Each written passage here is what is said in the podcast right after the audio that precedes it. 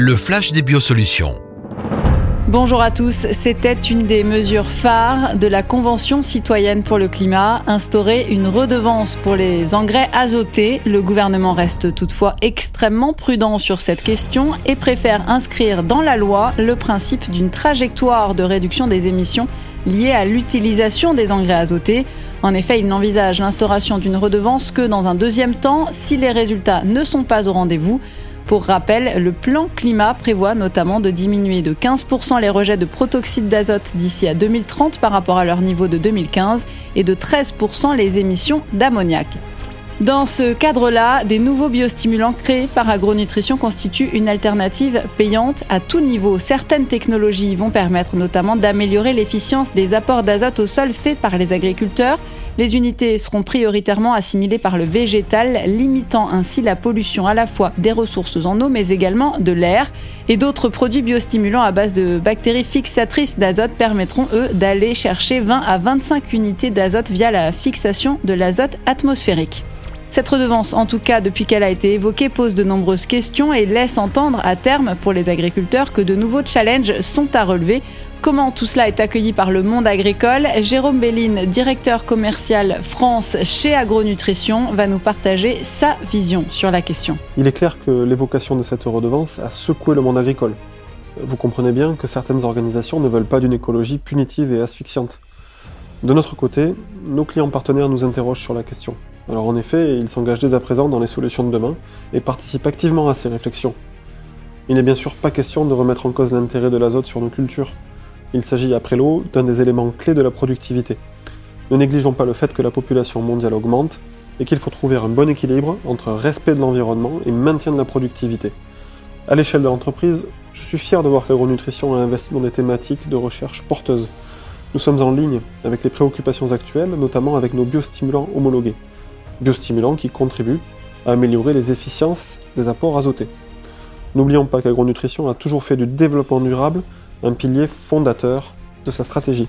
Concrètement, donc, être en capacité d'améliorer l'efficience des apports azotés au sol, c'est participer à la fois à la protection de l'environnement, mais c'est aussi valoriser les investissements faits par l'agriculteur à l'échelle de la parcelle.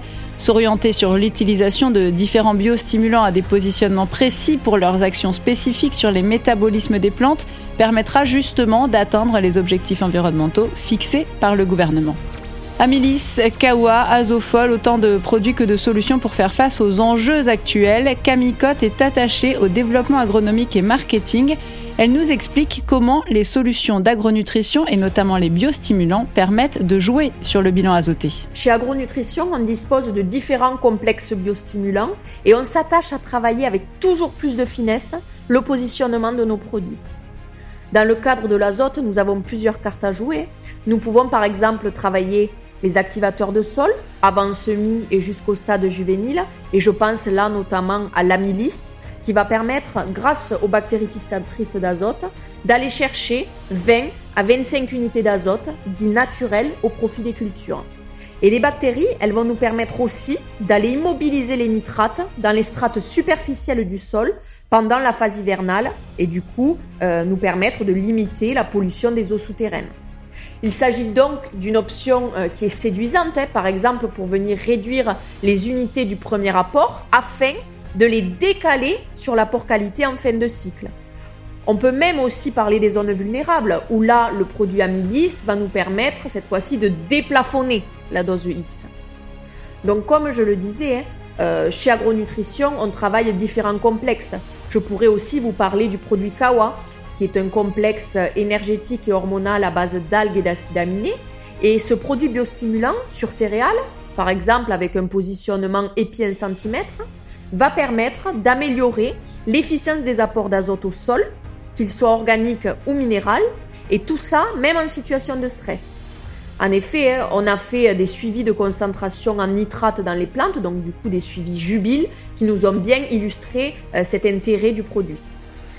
Ce type de produit biostimulant permet aussi d'envisager un ajustement du fractionnement. On gagne en efficience sur les apports d'azote début de cycle et ça nous permet de limiter euh, les pertes par lessivage qui sont bien connues pendant ces périodes qui sont souvent fort pluvieuses. D'ailleurs, n'oublions pas euh, l'impact des conditions pédoclimatiques sur notre métier et euh, sur le devenir de la culture et, ses capacités d'absorption. Cela me fait penser du coup à la fin de cycle et au parallèle que l'on peut faire entre le début et la fin du cycle. En effet, on déplore sur le début de cycle des pertes en lien avec de fortes pluies, alors que sur la fin du cycle, c'est le manque d'eau qui est à l'origine de la perte d'efficience du dernier rapport qualité. Donc on le sait, plus on avance dans le cycle culturel, plus l'absorption au niveau racinaire va devenir compliquée. Donc dans ce cadre-là, Agronutrition préconise de partir sur des applications d'azote foliaire, et je pense notamment à l'azofol NG, qui présente aussi un intérêt déclaratif. C'est-à-dire que l'agriculteur au bilan ne va déclarer que 8 unités, alors que ça correspond finalement à un apport de 20 à 25 unités d'azote au sol. Tout cela pour dire que nous sommes capables chez Agronutrition de participer au changement, mais il faut aussi rester lucide et avoir une vision bien plus globale de l'agrochaîne pour répondre aux enjeux de demain. Le travail du sol, euh, les couverts et j'en passe. De toute façon, le sol n'est pas et ne peut plus être considéré comme un simple support de culture. L'effet des biostimulants se révèle donc particulièrement adapté à la nécessité d'amélioration de l'efficience des engrais azotés. Entre l'activateur de sol amylis qui va fixer l'azote atmosphérique et favoriser l'implantation, le complexe énergétique hormonal KAWA qui va agir sur le métabolisme azoté et favoriser la redistribution des éléments nutritifs et l'azofol NG, azote foliaire concentré dont l'absorption foliaire est indépendante de la capacité d'absorption racinaire et qui permettra de sécuriser le rendement en augmentant la remobilisation de l'azote des feuilles vers le grain et l'assimilation de l'azote du sol. Entre ces trois produits, tout est là pour répondre aux préoccupations sociétales et environnementales.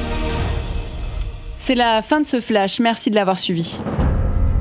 Vous venez d'écouter le Flash des Biosolutions, un podcast proposé par Agronutrition pour ne rien rater des innovations et des techniques qui feront l'agriculture de demain un podcast que vous pouvez liker, partager ou commenter. Rendez-vous au prochain épisode.